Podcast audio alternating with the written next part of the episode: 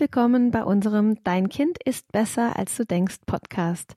Der Podcast, der dir zeigt, warum du dem inneren Ernährungskompass deines Kindes vertrauen kannst. Wir sind Katharina und Julia von Confidimus und in der heutigen Folge dreht sich alles um die häufigsten Elternfragen rund um unser Confidimus-Prinzip. Und ja, ich möchte gar nicht so viel vorwegnehmen, sondern ich würde sagen, wir legen direkt los. Schön, dass du zuhörst.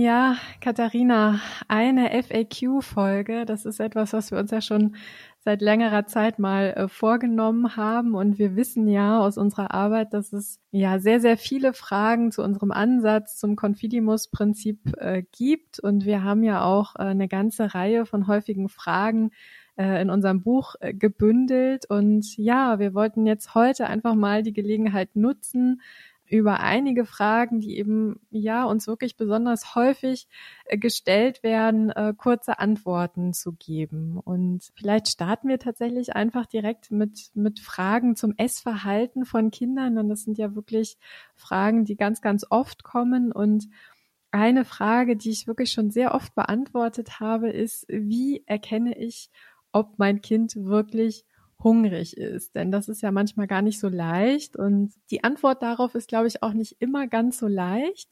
Ähm, aber vielleicht kannst du mal einen ersten Versuch wagen, hier eine kurze Antwort drauf zu geben auf die Frage, wie ich als Mutter oder Vater wirklich gut erkennen kann, ob mein Kind jetzt tatsächlich Hunger hat oder ob es sich vielleicht gerade langweilt oder ob es aus Traurigkeit essen möchte. Da gibt es ja die verschiedensten Gründe. Was meinst du? Ja, wie du schon angedeutet hast, finde ich auch, dass diese Frage manchmal nicht ganz so einfach zu beantworten ist, weil wir ja nicht in unser Kind direkt hineinspüren können. Also wir können ja das Magenknurren unseres Kindes jetzt nicht nachfühlen, sondern wir müssen ja von außen so ein bisschen ja, versuchen herauszufinden, ob das jetzt wirklich Hunger ist. Und ich glaube, dass man es vielleicht an Beispielen ganz gut auf den Punkt bringen kann. Also ich habe zum Beispiel ja, gerade heute wieder die Situation gehabt mit unserem Mittleren, mit dem Valentin, dass der aufgestanden ist und das erste, was er gesagt hat, war, oh Gott, ich habe so einen Hunger.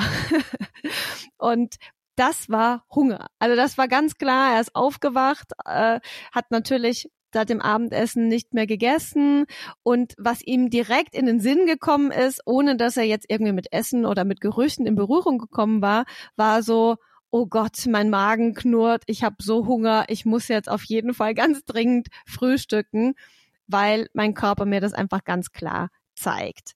Das ist so ein klassisches Beispiel für Hunger.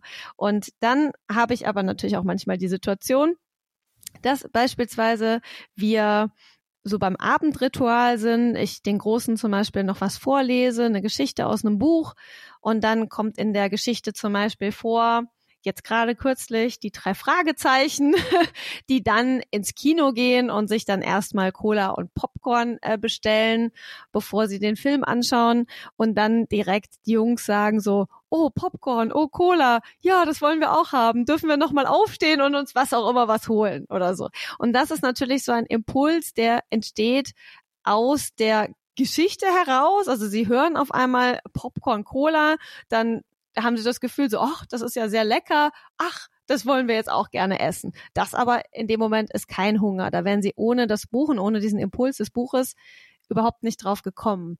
Und an solchen Dingen kann man es, finde ich, ganz gut festmachen. Auch wenn ich jetzt vom Einkaufen komme, sie sind eigentlich am Spielen, dann sehen sie irgendwas, was sie aus dem Einkaufskorb lecker finden und sagen dann, ach, das wollen wir jetzt haben. Das ist eigentlich eher so ein äußerer Impuls, der nicht wirklich was mit dem inneren Signal zu tun hat.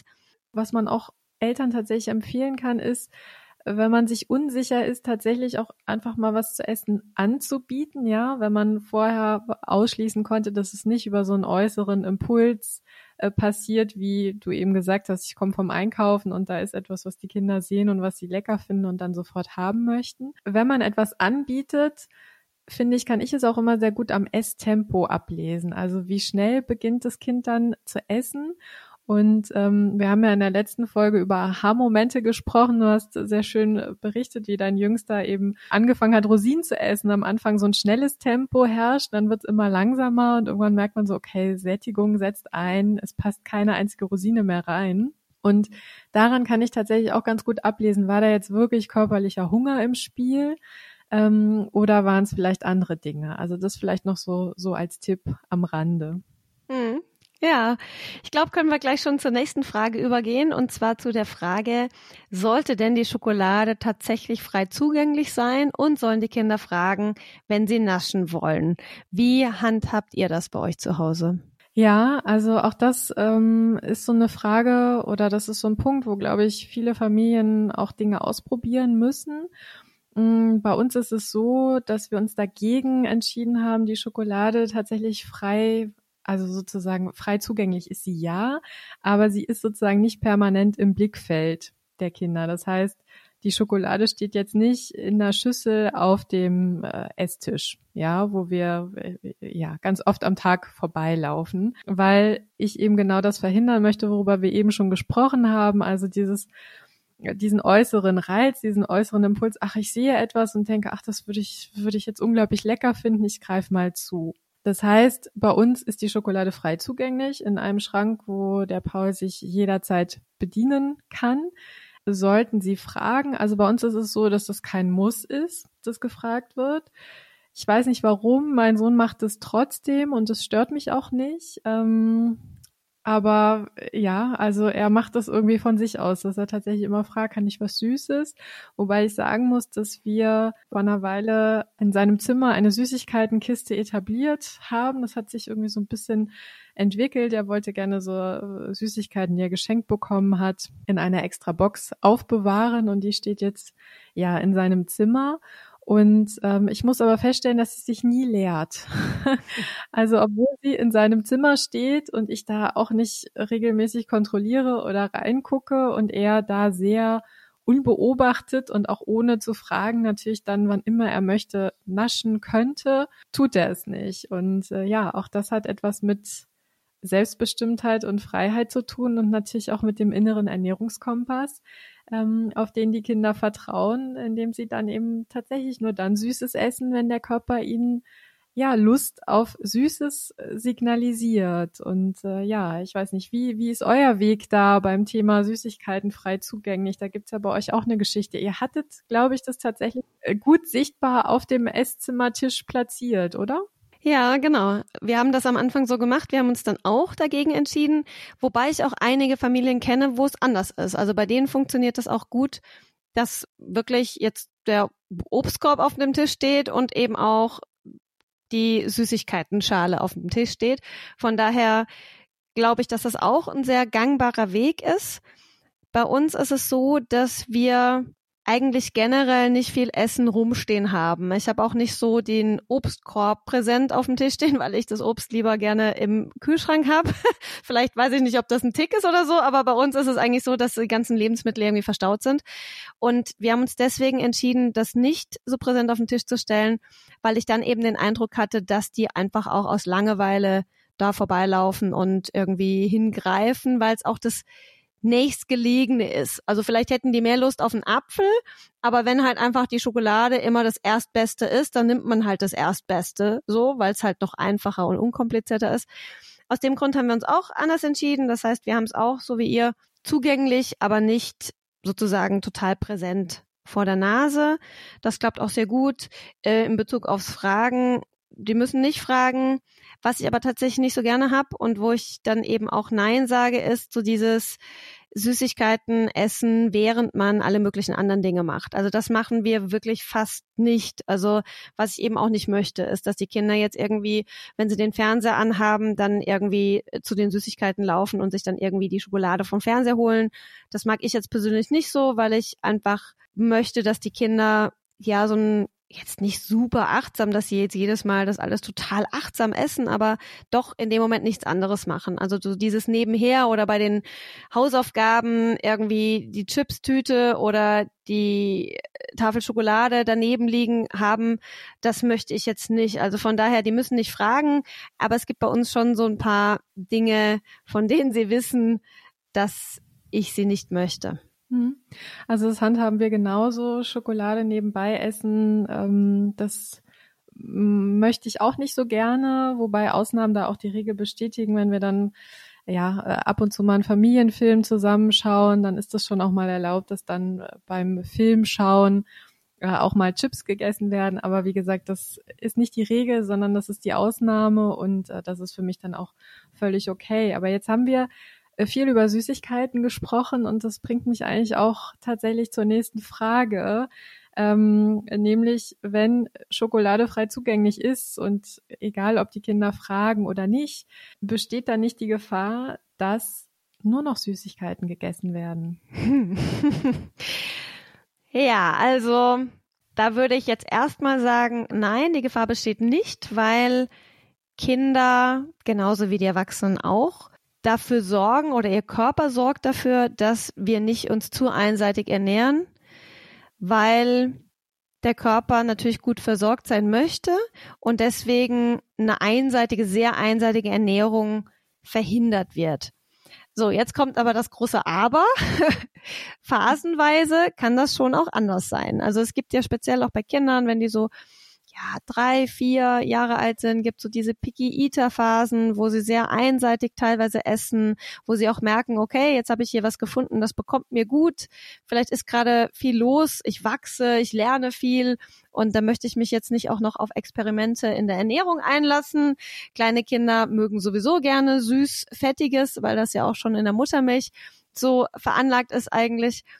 Und deswegen finde ich, dass es schon diese Phasen gibt, wo Kinder auch viel Süßes essen. Also bei uns der Kleine, ja, könnte mir schon vorstellen, dass äh, die ein oder anderen Eltern da vielleicht auch ein bisschen mit einem besorgten Blick schon drauf geschaut hätten. Also der hat schon Tage gehabt oder ich finde auch schon längere Phasen gehabt, wo ich dachte so, okay, mh, hm, naja, irgendwie Porridge mit Nutella zum Frühstück und dann ein äh, Brot mit Ovomaltine zum Mittagessen und ein Brot mit Ovomaltine-Creme zum Abendessen. das kann es schon mal geben. also von daher ja, ich glaube, einzelne Phasen kann es geben. Da ist es wichtig, achtsam zu sein und zu schauen, okay, was ist jetzt gerade mit dem Kind los? Ist der bedrückt? Ist der traurig? Sind da emotionale Faktoren äh, gerade, ähm, die eine Rolle spielen? Oder ist das Kind ausgeglichen, ist gut drauf, ist körperlich und seelisch in der Balance, dann finde ich, sind diese Süßigkeitenphasen auch überhaupt kein Problem, dann dürfen die auch sein. Und da würde ich sagen, da kann man sich auf jeden Fall darauf verlassen, dass diese Phasen eben auch wieder von anderen Phasen abgelöst werden. Also da braucht man sich eigentlich keine Gedanken machen. Vielleicht da als kleine Ergänzung noch, manchmal wird ja so süßes Essen auch zu einer Art Gewohnheit. Da finde ich, kann man den Kindern schon auch andere Dinge dann anbieten. Ne? Also wenn sie jetzt sagen, ja, ich möchte das und das haben und man fragt dann mal so ganz ergebnisoffen, hast du, es gäbe auch noch, was auch immer, einen Apfel oder eine Gurke oder die Nudeln, die wir noch haben. Und dann kann es schon sein, dass die Kinder, wenn sie dann so äh, drüber nachdenken, so, ah ja, Moment, auf was habe ich denn wirklich Lust, auch dann sich nochmal umentscheiden und sagen, ah nee, eigentlich und das macht zum Beispiel unser Kleiner auch regelmäßig. Der sagt vielleicht so, oh, ich hätte jetzt gerne das und das. Und wenn er merkt, okay, es gibt noch andere Alternativen, dann sagt er, ah nee, ich hätte jetzt doch gerne den Apfel. Also von daher, Vielfalt ist schon wichtig, sollte man immer wieder anbieten. Und ansonsten würde ich aber sagen, kann man sich darauf verlassen, dass die Kinder nicht nur Süßigkeiten essen. Was würdest du sagen? Ja, das sehe ich ganz genauso. Und ich finde, es hilft auch immer, wenn man das so ein bisschen auf sich selbst bezieht, ne? Und sich vorstellt, okay, jetzt eine Woche lang, morgens, mittags, abends nur Schokolade. wenn ich so drüber nachdenke, wird mir ganz schnell klar, ja, also wahrscheinlich so ein Vormittag und äh, zum Mittagessen, wahrscheinlich wird es schon gehen. Das schmeckt ja auch gut.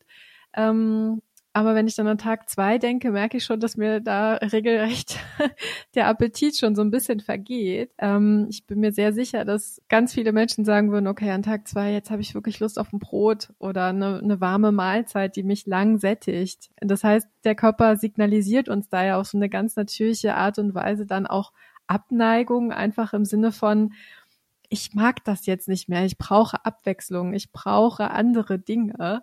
Und das ist ja auch mit jeder anderen Speise genauso, ob ich jetzt Salat nehme oder ja, äh, Brot oder Ananas, ja, also alles, äh, was dann sozusagen in der Ernährung so ins Einseitige kippt, macht uns einfach auf Dauer keinen Appetit. Und das ist ja auch gut so, denn unser Körper ist auf Überleben programmiert.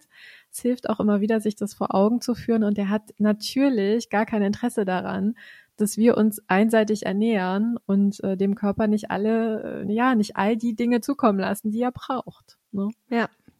Genau. Ich glaube, können wir auch schon so zur nächsten Frage kommen, nämlich so Fragen zu gesunder Ernährung. Und zwar hat uns schon häufiger mal die Frage erreicht, ich esse selbst sehr diszipliniert und achte auf eine ausgewogene Ernährung. Wie kann ich meinem Kind trotzdem ein intuitives Essverhalten vermitteln? Was würdest du dazu sagen? Ja, also auch hier finde ich, äh, ist es schwierig, so eine ganz grundlegende Antwort zu finden im Sinne von so und so musst du es machen und dann klappt das schon. Vielleicht nur am Rande. Ich glaube, jeder, der das Gefühl hat, ja, ich esse diszipliniert und achte auf eine ausgewogene Ernährung, der kann sich vielleicht einfach mal die Zeit nehmen und sich fragen, warum? Ja, warum ist mir das wichtig, diszipliniert zu essen? Ähm, warum ist mir, ist es mir wichtig, dass mein Kind äh, ausgewogen äh, ist? Ich möchte da gar nicht so ins Detail gehen, aber ich glaube, manchmal äh, bricht man damit ja auch schon so, so ein paar Themen auf, die manchmal so, so unbewusst in einem, in einem stecken, ja. Wenn man jetzt aber sagt, okay, mir ist das wichtig, dass mein Kind intuitiv ist und dass es irgendwie lernt, einen unbeschwerten Umgang mit Lebensmitteln, mit Essen äh, ja zu finden, dann kann man natürlich zu uns kommen und sich beraten lassen. ähm, aber ich glaube, was ganz wichtig ist, ist, dass man sich tatsächlich auf diesen inneren Ernährungskompass besinnt, nämlich Hunger, Sättigung, Appetit und Bekömmlichkeit. Ne? Ähm, da haben wir ja auch äh, zwei Podcast-Folgen zu aufgenommen, die, glaube ich, an der Stelle sehr, sehr hilfreich sein können. Und dass man einfach dem Kind tatsächlich auch zugesteht, sich eben nach diesem inneren Kompass zu richten, sprich darauf zu achten, dass das Kind isst, wenn es Hunger signalisiert und nicht, weil man immer frühstücken muss, ja, weil sich das doch so gehört. Und auch, dass das Kind sich auf den ganz individuellen Appetit und die individuelle Bekömmlichkeit besinnen kann. Sprich, wenn der Brokkoli nun mal schlecht riecht, dann ist es auch okay, wenn das Kind den Brokkoli nicht isst. Ja, wenn das Kind Lust hat, ähm, den Käse ohne das Brot zu essen. Auch dann ist das okay. Und dafür oder zu diesem Punkt könnte ich jetzt ganz, ganz viele Beispiele anführen. Ich glaube, was wichtig ist, ist tatsächlich so ein Rückbesinnen auf diesen inneren Kompass, auf all das, was der Körper schon kann und was er für uns leistet in puncto Ernährung. Und dann, ja klar, dem Kind tatsächlich diese Freiheit zugestehen und auch eine Bereitschaft zu haben, Kontrolle abzugeben. Was würdest du sagen? Absolut, also auch Stichwort Kontrolle, ne? Kontrolle abgeben, weil wenn man selbst sich sehr diszipliniert ernährt und ich habe ja diese Phasen in meinem Leben selbst gehabt, dann ist es natürlich so, dass man selbst sehr viele sich selbst kontrollierende Sätze im Kopf hat. Ne? Also ich muss das jetzt so und so machen. Also schon das Wort muss ist ja so eine normative Sprache, wo ich dann merke, das muss ich jetzt, weil ich mir das kognitiv einrede, das muss ich jetzt so tun. Ich muss jetzt heute fünf Portionen Obst und Gemüse essen. Ich darf nicht mehr als so und so viele Kalorien äh, zu mir nehmen, sonst werde ich äh, dick und so weiter. Da sind ja ganz viele mh, hm, kontrollierende Sätze im Spiel, die quasi die ganze Zeit innerlich zu uns sprechen. Und die abzuschalten ist natürlich sehr schwierig. Was man aber machen kann, ist, dass man sie für sich selbst vielleicht nicht abschalten kann, dass man aber sie so weit reflektiert, dass man dahin kommt, sie einfach nicht mehr laut zu sagen. Und darüber dem Kind quasi schon die Selbstbestimmung zuzugestehen. Das heißt, wenn ich jetzt selbst den Impuls habe zu denken, aber du musst doch jetzt den Brokkoli essen, der ist doch so gesund, der hat wenig Kalorien und viele Nährwerte oder hm, Vitamine und so weiter, dann reflektiere ich diesen Satz für mich, stelle fest, wenn ich denn der Körperintelligenz das Vertrauen schenken möchte, dass dieser Satz nicht hilfreich ist, dass ich mir den selber eingetrichtert habe, aber dass der überhaupt nicht hilfreich ist für mein Kind. Und dann kann ich es schaffen, auch wenn ich diese Sätze in mir habe, trotzdem für mich die Entscheidung zu treffen, die aber einfach nicht mehr zu sagen. Und dann über die Erfahrungen, die ich mit meinem Kind sammle, auch immer mehr das Vertrauen zu gewinnen, dass das Kind das tatsächlich kann. Ja, das finde ich eine gute Ergänzung, ähm, weil in der Tat haben wir auch schon oft drüber gesprochen, die Kinder da ja wirklich ganz tolle Vorbilder sind, ne, in puncto auf den Hunger achten, die Sättigung spüren, das zu wählen, worauf sie Lust haben, was ihnen Appetit macht und so weiter. Das heißt, manchmal kann es tatsächlich auch sehr heilsam sein, wenn man einfach die Kinder beobachtet, ne, an der Stelle. Absolut, die können einen selbst quasi heilen von seinen eigenen Glaubenssätzen, unter denen man vielleicht selbst leidet. Hm, ja. Jetzt haben wir darüber gesprochen, dass Erwachsene diszipliniert essen, auf eine ausgewogene Ernährung achten und Erwachsene wissen ja auch in der Regel sehr genau, was gesund ist und was nicht gesund ist, einfach weil sie unglaublich viel Ernährungswissen oder oft unglaublich viel Ernährungswissen schon angesammelt haben. Und da knüpft tatsächlich auch die nächste Frage an, die uns ganz oft gestellt wird, ähm, nämlich was ist denn jetzt tatsächlich gesund und was ist ungesund? Hm. ja, und da kann man drauf antworten, wenn man darauf Appetit verspürt und auch danach eine sehr gute Bekömmlichkeit wahrnimmt, dann war das für mich eine gesunde Essentscheidung. das kann man eigentlich sehr einfach so formulieren, aber da kommen natürlich immer viele Aber. Ne? Da kommt dann sowas wie, ja, aber was ist dann mit verarbeiteten Lebensmitteln etc. Wie siehst du das? Ja, also grundsätzlich würde ich dir erstmal äh, beipflichten und sagen, äh, wir tun sehr gut daran, wenn wir all unser Ernährungswissen, alle Ernährungsratgeber, alle Blogs, die wir zum Thema schon gelesen haben, einfach mal zur Seite schieben, so gedanklich, ja. Ähm, und alles, was so im Außen stattfindet, also jeder, der uns sagt, das ist gesund, das will die Wissenschaft herausgefunden haben, wenn wir das erstmal ein Stück weit ignorieren und uns erstmal wieder nur auf uns besinnen. Das heißt, wenn wir spüren, ich esse etwas, das macht mir irgendwie ein wohliges Gefühl. Und mein Körper kann das gut verdauen, ja, der Bauch drückt nicht, ich habe auch keine Blähung und so weiter, dann ist es für mich ein gesundes Lebensmittel, ja. Und zu dem Punkt Geschmacksverstärker, verarbeitete Lebensmittel, ähm, Zucker ist ja an der Stelle auch ein ganz großes Aber, ne, was, was immer wieder kommt, kann man, glaube ich, auch eine sehr klare Antwort finden, nämlich der Körper ist Wahrheit. Ja, das hat ja der Thomas Frankenbach ähm, in einem in einem seiner Bücher geschrieben, der sich ja schon viele viele Jahre mit dem Thema Körperintelligenz beschäftigt. Und was ist damit gemeint? Natürlich können wir, wenn wir beispielsweise Chips essen, wo Glutamat äh, drin steckt, können wir die Chips essen und vielleicht im ersten Moment auch merken, okay, das schmeckt mir gut, ja. Wir können aber vielleicht im zweiten Moment oder etwas später merken, oh, ich kann das nicht gut verdauen oder ich spüre einfach keine hohe Bekömmlichkeit. Das heißt, auch da meldet der Körper sich in aller Regel sehr zuverlässig und allein die Tatsache, dass die Chips uns gut schmecken, bedeutet auch nicht gleichzeitig, dass sie uns auch gut bekommen. Und wenn ich merke, ja, okay, es, es schmeckt mir vielleicht an der Stelle gut, aber irgendwie, ja, drückt es im Bauch, dann sendet der Körper uns da auch ein Signal und im Grunde müssen wir dann nicht mehr, nicht mehr viel tun, als auf dieses Signal zu hören, es wahrzunehmen, in uns hineinzuspüren und eben zu merken, okay, das ist für mich kein gesundes Lebensmittel. Genau, ja genau. Und dieses Signal haben wir als Erwachsene einfach oft ja verlernt wahrzunehmen. Also dieses Signal kommt, aber wir übergehen dieses Signal einfach oft und die Kinder übergehen es eben nicht. Die können das noch und das ist eben so das A und O, dass sie das behalten können und dass sie diese Körperwahrnehmung, die so gut funktioniert, auch behalten können. Ne? Genau.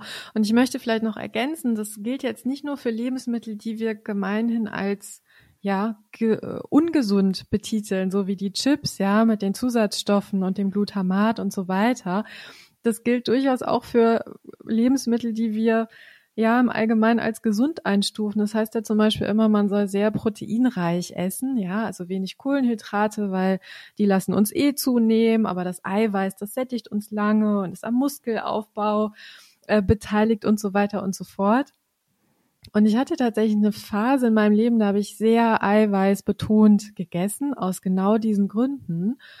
Und musste dann aber feststellen, dass ich, ich hatte wirklich schlimme Magenprobleme.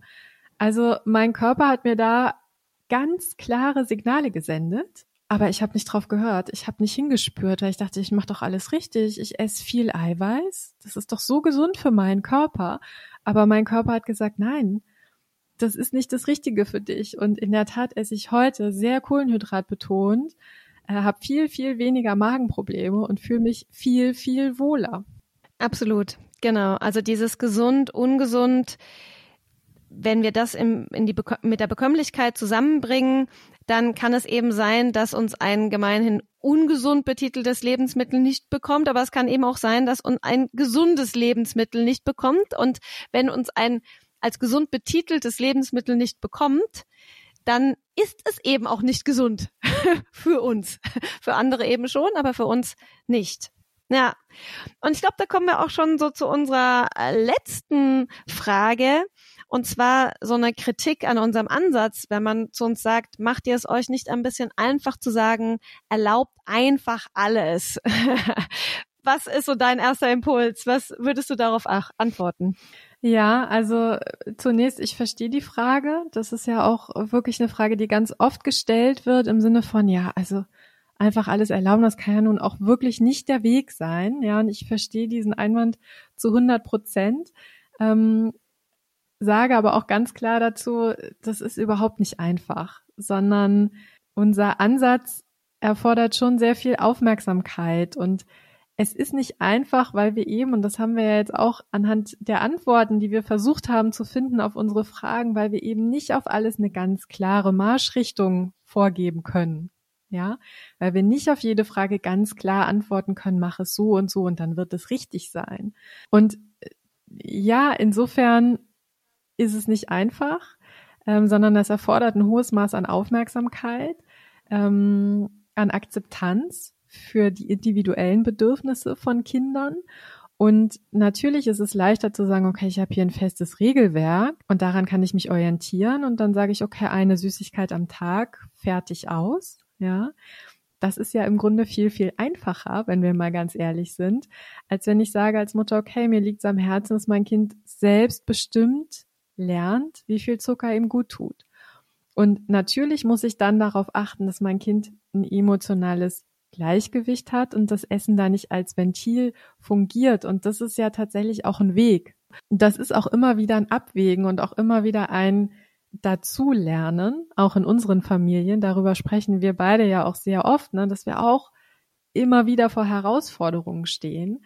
Aber es lohnt sich einfach, weil wir mit diesem Ansatz es schaffen, wieder die individuellen Bedürfnisse von Kindern in den Mittelpunkt zu rücken. Und das ist nicht laissez-faire. Das bedeutet nicht, ja, einfach die Züge loslassen und dann wird es schon, sondern das bedeutet Achtsamkeit, das bedeutet ein Miteinander, das bedeutet eine Kommunikation auf Augenhöhe und das bedeutet, ja, Vertrauen zu schenken. Und das ist wirklich, und das weiß ich aus eigener Erfahrung, nicht immer leicht. Wie ist deine Sicht auf diese Frage? Ja, die ist ganz ähnlich wie deine. Also ich glaube, dass es an manchen Stellen ja deutlich einfacher ist natürlich mit unserem Ansatz und zwar dann, wenn man seinen Weg gefunden hat und einfach merkt, okay, es gibt diese Machtkämpfe nicht mehr. also das, da macht es das einfacher, dieses Loslassen. Aber wie du sagst, es geht eben nicht um laissez-faire, sondern es schwingt ja immer mit, dass wir schauen, ist unser Kind körperlich und seelisch im Gleichgewicht?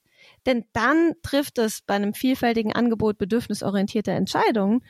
Aber natürlich ist es wichtig, immer wieder zu gucken, ist mein Kind dann körperlich und seelisch im Gleichgewicht? Also von daher würde ich auch sagen, es ist kein Ansatz im Sinne von, ach, wir machen es uns jetzt mal leicht und laissez-faire und ach komm, esst den ganzen Tag äh, Chips und Schokolade. so ist es eben nicht, sondern wir lassen an der einen Stelle los, schenken dieses Vertrauen, geben die Machtkämpfe auf, haben es dadurch leichter. Aber was halt eben ganz wichtig ist, ist die Bindungsebene zu betrachten und wie stehen wir im Kontakt mit unserem Kind und wie ist unser Gefühl für unser Kind? Können wir es gut greifen? Also im Sinne von, geht's dem, geht's meinem Kind gut? Ist es körperlich und seelisch im Gleichgewicht? Und ich glaube, dass das eben ganz weit weg ist von laissez-faire. Ganz genau. Ja, schön. Ich finde, da haben wir jetzt wirklich äh, ein paar Fragen rausgegriffen, die, glaube ich, äh, ja, viele Eltern sich stellen. Und ich hoffe natürlich, dass ja für den einen oder anderen da auch Antworten dabei waren, die, die weiterhelfen, die vielleicht auch zum Nachdenken anregen. Und wenn du jetzt sagst, okay, das war spannend, aber ich habe da eigentlich noch eine ganz andere Frage, dann schreib uns doch vielleicht einfach eine Mail an podcast.confidimus.de und dann, ja, können, schauen wir uns das an und würden dann einfach nochmal äh, eine Folge aufnehmen, wo wir dann eben deine ganz individuelle Frage beantworten. Und äh, ja, Katharina, ansonsten blicken wir vielleicht noch auf die nächste Folge, denn du hast ein Interview geführt. genau, ich habe ein Interview geführt mit ja der Claudia Raffaella Petzold. Sie ist Partnerin bei uns in unserem Netzwerk, aber sie hat auch ein eigenes Unternehmen, Herzhunger, bei dem sie Erwachsene darin unterstützt, wieder genau zu diesem körperlichen und seelischen Gleichgewicht zu kommen, von dem wir gerade gesprochen haben. Und sie hat auch selbst eine sehr ja, drastische eigene Geschichte und über die wird sie mit uns sprechen. Sehr schön. Da freue ich mich schon drauf. Ich glaube, das ist ein sehr, sehr spannendes und auch inspirierendes äh, Gespräch, was ihr da geführt habt. Und ja, wir freuen uns auf die nächste Folge und natürlich auch, wenn du dann wieder dabei bist. Und äh, bis dahin, mach es gut und wie immer nicht vergessen, dein Kind ist besser, als du denkst.